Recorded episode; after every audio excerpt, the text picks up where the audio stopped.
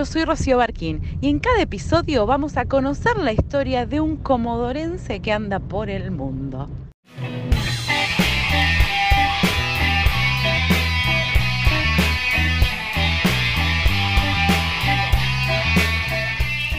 Bienvenidos a este podcast de Comodorenses por el Mundo, donde sentamos todos los episodios en nuestra mesa de café a un comodorense que decidió dejar la ciudad y seguir su vida en otros lugares, en otros rumbos. Y hoy estamos sentados con Leticia. Leticia, ¿cómo estás?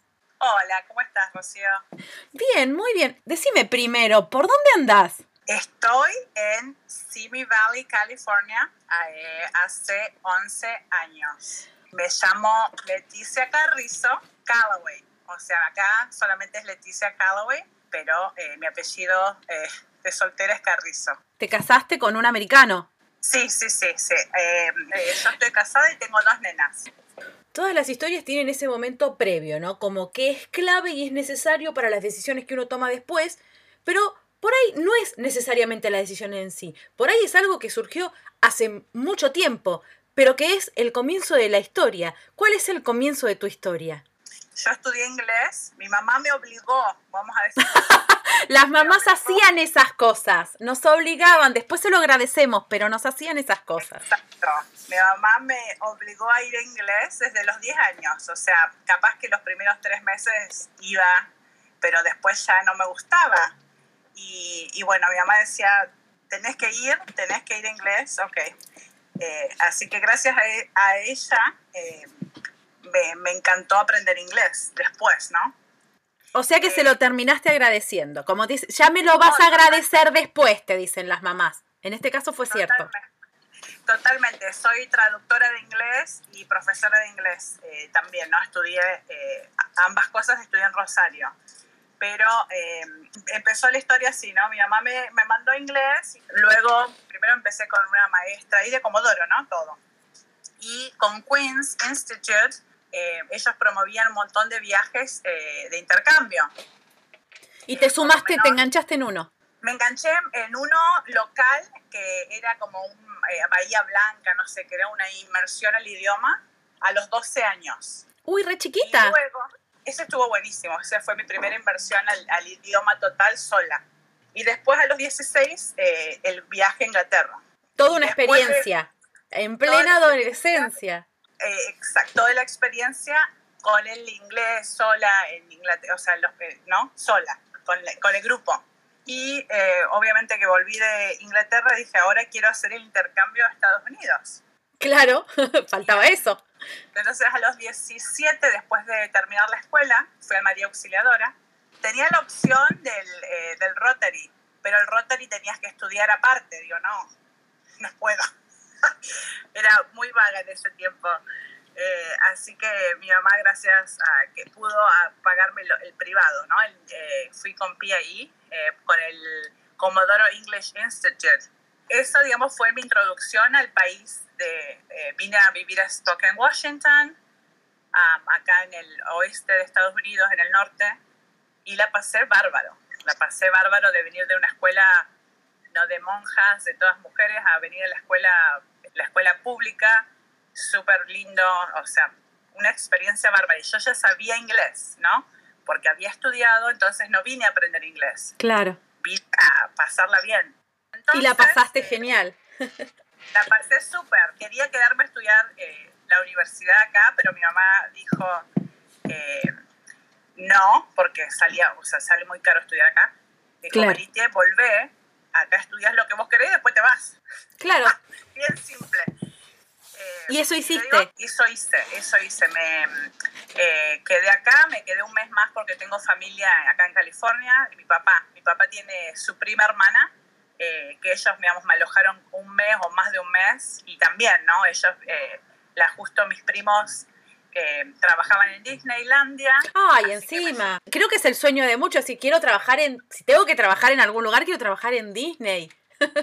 no, exacto. Y yo a los 18 años, o sea, si bien recorrimos un montón, cuando estábamos, o sea, sin nada que hacer, Disney. Igual yo me, me adapto a cualquier situación, así que volví, Eh, después de estar acá un mes, eh, digamos, seis meses de intercambio, después un mes paseando en California, volví a Argentina, tuve esos seis meses en Comodoro con mis amigas, que, mis mejores amigas allá, y, en esos seis meses lo que decidía qué hacer, iba a estudiar relaciones internacionales en Rosario, pero al final, eh, o sea, anotada y todo, me decidí después que, por traductorado de inglés. Vos fuiste a estudiar eso porque sabías que te querías ir a vivir a otro lado. ¿Ya habías tomado la decisión de irte a vivir a Estados Unidos? Sabes que no, era lo único que, eh, que, digamos, me veía hacer algo con el inglés o profesorado.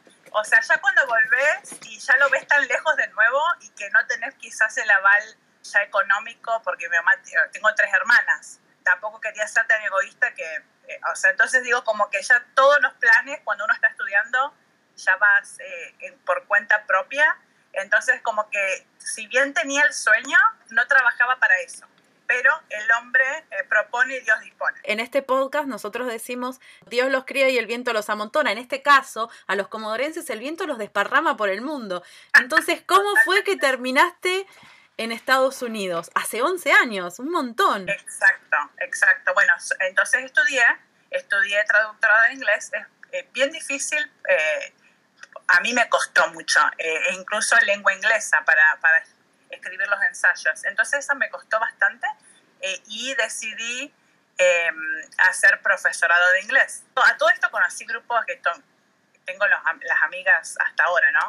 Eh, fantásticos de amigas allá rosarinas, de pueblos, y con una amiga rosarina y otro grupo nos vinimos en el 2008, o sea, esto ya estudiando ya, radicada ya en Rosario, o sea, ya venía a Estados Unidos, era a ser de vacaciones, ya no iba a vivir. Claro. Yo me recibí, me recibí, estaba trabajando muy bien después de recibirme en el 2004. Empecé a, trabajar como traductora de inglés ganando en dólares y me iba súper, fantástico. Entonces eh, mi amiga me dice, bueno, vamos de vacaciones, ok, organizamos un, un viaje con un grupo de cinco chicas eh, a Miami, Orlando, se llama las el típico turismo, ¿no? El que viene de Argentina, Miami, Orlando y hicimos Nueva, Nueva York. Tres semanas, o sea, dos, una semana en Miami, Orlando y eh, dos semanas o más en Nueva York. Y después de ahí decidí volver a la casa de mis tíos, eh, el primo, la prima hermana de mi, papá con mis primos. Que estaban en California. Que estaban en California. Entonces vine a visitarlos y con, con mi prima recorrimos ciudades turísticas, ¿no? Para recorrer modo vacaciones. ¿Y, ¿Y eh, cuándo te cambió el chip del modo vacaciones al yo me quiero quedar acá, a vivir acá? O sea, hasta ahora todo vacaciones, pero bueno, vine a visitar a una amiga en Simi Valley, una amiga que estudió el primer año de traductorado conmigo. Llegué a visitarla súper bien, no la veía hace años porque yo en el 99 empecé el traductorado, o sea, ella se vino en el 2001 y ella me llevó a una fiesta. En una fiesta eh, pre-Halloween, era una fiesta del 18 de octubre del 2008. Y en esa fiesta conozco a mi marido actual. Flechazo total. Flechazo total. Lo conozco a él, me quedaban dos semanas en Estados Unidos. Ahí, ahí va a estar lo inusual. Me quedaban dos semanas, flechazo total, y él me propone matrimonio. Recién te conocía. Recién te conocía, pero flashó mal, porque recién te conocía y ya se quería casar. Y, porque me iba, o sea, yo creo que es también porque yo me iba y era tipo, ok, ¿cómo me la agarro? ¿Cómo, ¿Cómo hago que se quede? ¿Cómo hago que se quede esta? Es el amor de mi vida, ¿cómo te va a quedar? Entonces, y yo digo que sí. Te propuso matrimonio a la semana de conocerte, cuanto mucho, y vos le dijiste que sí. Entonces, entonces con esa locura, imagínate contándole a mis padres y a mis hermanas y a mis amigas y todo, estaba, oh, estás loca. ¿cuánto te va a durar el novio? Pero bueno, llamo a casa y bueno, quiero extender el, el pasaje, ¿no? Eh, tenía dos semanas y digo, lo quiero conocer a mi futuro marido. Claro.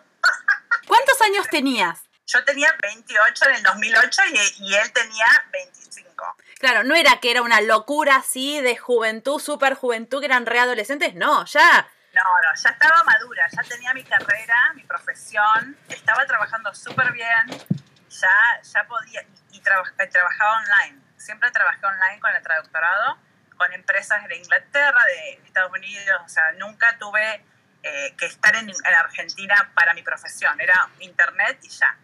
O sea que tampoco te ataba el hecho de que, bueno, me voy a quedar sin trabajo, voy a tener que probar en otro lado, no, te, te ibas a vivir a otro lugar, pero te, mantenías el trabajo. Mantenía el trabajo que venía conmigo, sí el teletrabajo. Sí, exacto. Entonces, eh, extendí dos semanas más y, eh, bueno, nos conocimos, ahí ya, ya estábamos todo el plan, ¿no? Y, eh, digamos, el primer plan fue, ok, voy, vuelvo a Argentina, que mi hermana justo se recibía, mi hermana Estela, tengo tres hermanas, María Eugenia, Estela y Marcela. No quería faltar, así que me vine y Anthony, mi marido, yo le digo Anthony, Claro. Pero este vino a las tres, a las tres semanas o, al mes eh, también, ¿no? Al mes siguió Argentina para conocer a mi familia. Claro, ¿y eso cómo fue? Mis padres, como fui siempre tan independiente, o sea, siempre lo que yo sentí es que podía hacer lo que yo quisiera, que ellos siempre iban a estar, ¿no? Como lo están siempre. Así que incluso mi abuela, que ahora ya falleció, eh, ella me decía, pero ¿cómo si este eh, chico es, no, al no conocerlo, ¿no? no conocer nada y de golpe y porrazo que me quiere ir a vivir, dice, estás loca, te quiere vender los órganos, te quiere matar, pues un asesino serial, todo lo que me decía mi abuela, yo, ay abuela, no, no, eh, pero lo conoció y se enamoró también, o sea, todos lo conocieron y es tan bueno mi marido que... ya, que todos se quedaron encantados y estaban como tranquilas que me venía, que me casaba y todo. Y entonces te casaste. Así que yo volví en abril del 2009 y nos casamos en el julio del 2009. Cumplí 11 años en abril y ahora 11 años de casada en julio. Este mes, en dos semanas. Y siempre viviendo ahí en Simi Valley. Ah, siempre viviendo acá en Simi Valley y es, y es duro, ¿no? Porque uno viene y, y ya no eran vacaciones. ¿Qué fue lo primero que te chocó? ¿Qué fue eso que vos decís, mm, esta parte no me voy a acostumbrar jamás? me casé, mi marido se iba a trabajar y nos pegó la recesión. La recesión que yo ya no tenía el trabajo, entonces estaba, ok, ¿qué hago? Buscando trabajo, pero no había, porque era el 2008, cayó fuerte la, la bolsa, ¿te acordás todo el sí. acá en Estados Unidos? El 2009 nos casamos, hasta el 2009 yo tuve trabajo. Apenas nos casamos ya empezó a bajar y yo estaba aburrida, mi marido trabajaba, entonces fue esa, digamos, la soledad y extrañar a mi familia, pero bueno, eh, siempre llamando por teléfono y todo. Y tampoco tenía tantos amigos. ¿Cómo es, eh, es la vida social ahí donde estás viviendo? Mira, la vida social es muy diferente. Si no tenés los grupos, ¿no? Tenés que, y como yo ya estaba casada, eh, tenés que tener todo acá un turno. Acá la amistad no es paso tomar mate, no existe eso. Si vos no tenés un turno con algún amigo, algún conocido, algún café, tener una, un plan, planificar. Y cuando uno no tiene amigos, sí me empecé a hacer amigos eh, enseguida y empecé a ir a la iglesia, que ahí tuve muchísimos amigos, ¿no? Ahí amigas más que nada. O sea que el, che, estaba por acá en el barrio, pasé a tomar mate, te caigo a tomar algo, le caes a un amigo porque sabes que no está trabajando, que está libre o que es fin de semana y le caes con algo para tomar mate, eso no existe yo eh, en Simi Valley no lo experimenté con amigos americanos. Quizás con una argentina por ahí, que conozco ahora un montón de argentinos, imagínate, 11 años ya es otra perspectiva. Pero no, eso de ahí caigo, incluso lo de mi suegra, no, no, puedo, no puedo ni caer. Tengo que, eh, con un plan tiene que ser, ¿no? Va, voy a vivir este día, a esta hora, vas a estar, no. Y un plan con tiempo, nada de levanto el teléfono y che, en dos horas te, estoy ahí, no. No, no existe eso, no, no, no. Por lo menos no que yo estoy casada con, con un gringo, no. Absolutamente no. Sí, con, con, el plan, obvio. Y el plan es con la agenda, eh, viendo los días. No es que, ok, mañana, no, todo el mundo tiene, tiene su agenda completa casi. No ahora en pandemia, no. Ahora en pandemia es como, es eh, más fácil. Aunque no se puede hacer eh, socializar, incluso podés, podés ir al parque y todo eso si estás distante, pero, pero eh, cuando llegué eh, fue difícil ese cambio brusco de, de amigos, de, de, todo, y a la realidad de, ok, ahora estoy casada, no tengo trabajo, estoy en Simi Valley y eh, extraño un poquito, así que fue duro, pero gracias a Dios lo, digamos, lo, lo pudimos sobrellevar. ¿Qué es eso que vos nunca creíste que ibas a extrañar y vos decís, la verdad que lo extraño? Mira, extraño la, que, tus amigas, la juntada, el mate, eh, pero bueno, mi marido ahora se hizo bien matero, así que eso ya, el mate ya no lo extraño porque tomamos siempre, pero el, lo que trae el mate, ¿no? La sociabilización del mate, de, caer, de tomarte, eh, o un café incluso, ¿no? Eh, la charla, la espontaneidad de, de la amistad de Argentina. ¿Y cómo es esta transición o este cambio brusco? ¿Cómo fue de la vida normal que tenías hasta abril, ponele marzo, enero vamos a ponerle, y ahora la vida, pandemia, aislamiento? Mira, acá, eh, bueno, yo tengo, como te dije, dos hijas, eh, una de seis y otra de cinco, eh, Abigail y Deborah. Y las dos hacen todo más ameno, ¿no? pero también lo, tenemos que sacarlas a pasear, no, o sea, pasear en el sentido de andar en bicicleta, que tomen aire, no, así que como familia eh, nos vino bien ese, ese break, ese descanso, ese descanso eh, familiar. Acá justo llega una. Y si tuvieras la oportunidad por alguna cuestión laboral o lo que sea de volver, ¿cómo sería eso? ¿Lo evaluarías? A, vivir, mira, eh, a, a, vivir no sé porque mi marido, digamos, mi marido es profesor, es maestro de educación especial aquí. Así que, y no habla español.